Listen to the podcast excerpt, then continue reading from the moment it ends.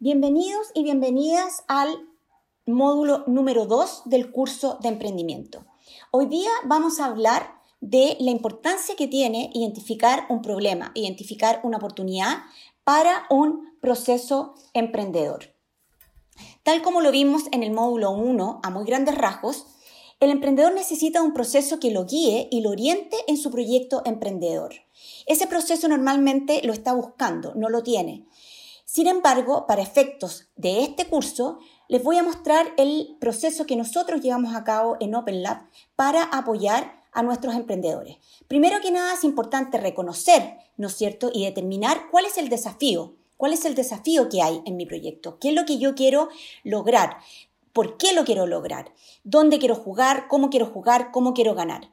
Tener el marco contextual, el foco, la intencionalidad estratégica en mi proyecto, eso es sumamente importante. Luego de esto vamos a entrar a un proceso de entendimiento, de exploración y de descubrimiento, ¿no es cierto? Y vamos a, a iniciar esta etapa con la definición del problema.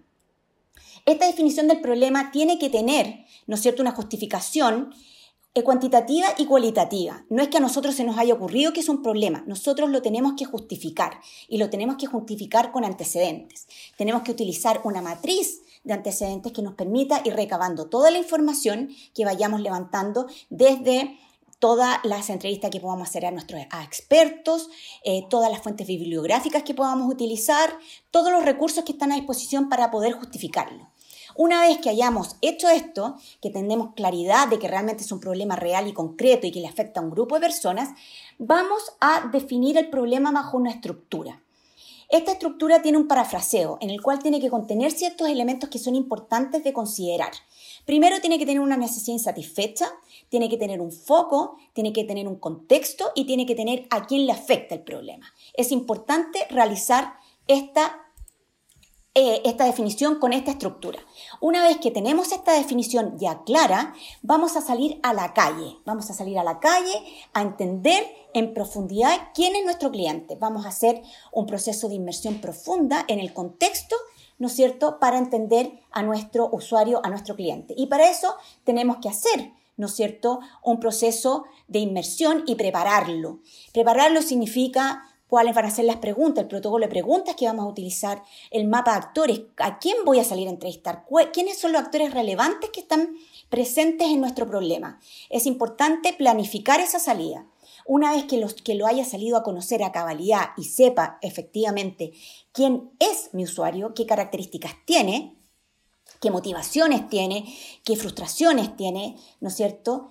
Eh, qué, qué necesidades tiene, voy a pasar a integrar toda esta información, toda la información que levanté, ¿no es cierto?, desde los antecedentes para justificar el problema hasta la inmersión profunda que realicé eh, para entender mejor a mi cliente. Todo esto voy a conectar, voy a conectar todos estos puntos para principalmente saber si tengo que reencuadrar o no el problema. Es decir, el problema que identifiqué inicialmente es un problema o verdaderamente se me cae el problema y el problema es otro, el usuario es otro y tengo que de alguna manera salir de nuevo a la calle para lograr entenderlo y conocerlo. Eh, y una vez que tengamos eso, ya efectivamente podemos tener un real proyecto en la mano. El proceso de innovación y el proceso de emprendimiento no es un proceso lineal, no va de A a B, no es un plan de negocios, ¿no es cierto? No es un plan estratégico en que yo sé realmente y a cabalidad qué es lo que tengo que hacer y cómo lo voy a hacer, cuáles son todas las actividades que voy a realizar. Esto no es así en, un proceso de innovación o emprendimiento, esto no es lineal, no vamos de A a B. Por el contrario, es un proceso absolutamente no lineal de mucha incertidumbre, donde empezamos en A, pero no sabemos dónde vamos a llegar.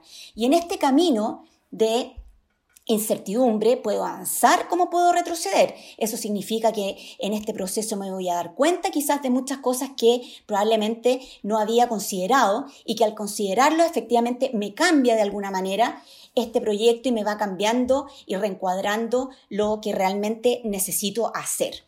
Por lo tanto, si bien es iterativo y de mucha incertidumbre, yo tengo que partir como base de mi pirámide con el problema, el problema primero. Eso es lo que tengo que definir y tengo que identificar. ¿Por qué? Porque de alguna manera necesito entender el contexto para saber si realmente es un problema que vale la pena resolver. Porque de alguna manera el problema declarado, ¿no es cierto?, es importante para alguien y eso lo tengo que tener claro para, para por qué ese problema es importante para alguien y para quién es importante, quién es él o ella que está detrás de este problema que vale la pena resolver. Por lo tanto, cuando yo conecto todos estos puntos y los identifico, ¿no es cierto?, puedo realmente reconocer si efectivamente tengo una verdadera oportunidad, tengo una oportunidad de cambio, tengo una oportunidad de negocio. ¿Por qué es importante el problema y por qué es importante definirlo? Porque nos dimensiona y de alguna manera nos evidencia y fortalece el propósito y el sentido que tiene que tener mi proyecto de emprendimiento. al conectar todos estos puntos, toda esta información que yo voy recabando, de alguna manera sé cómo tengo que enfrentar el desafío, ¿no es cierto? Y sé cómo, cuál es el problema que hay detrás. Y por último, tengo que accionar todas las competencias que sean posibles para efectivamente lograr permitir que, eh, eh, que, esta, que esta gestión de la incertidumbre se lleve de buena forma y de alguna manera me permita eh, llevar a cabo este proyecto de emprendimiento. Eso sería todo. Muchas gracias. Nos vemos el próximo, en el próximo módulo.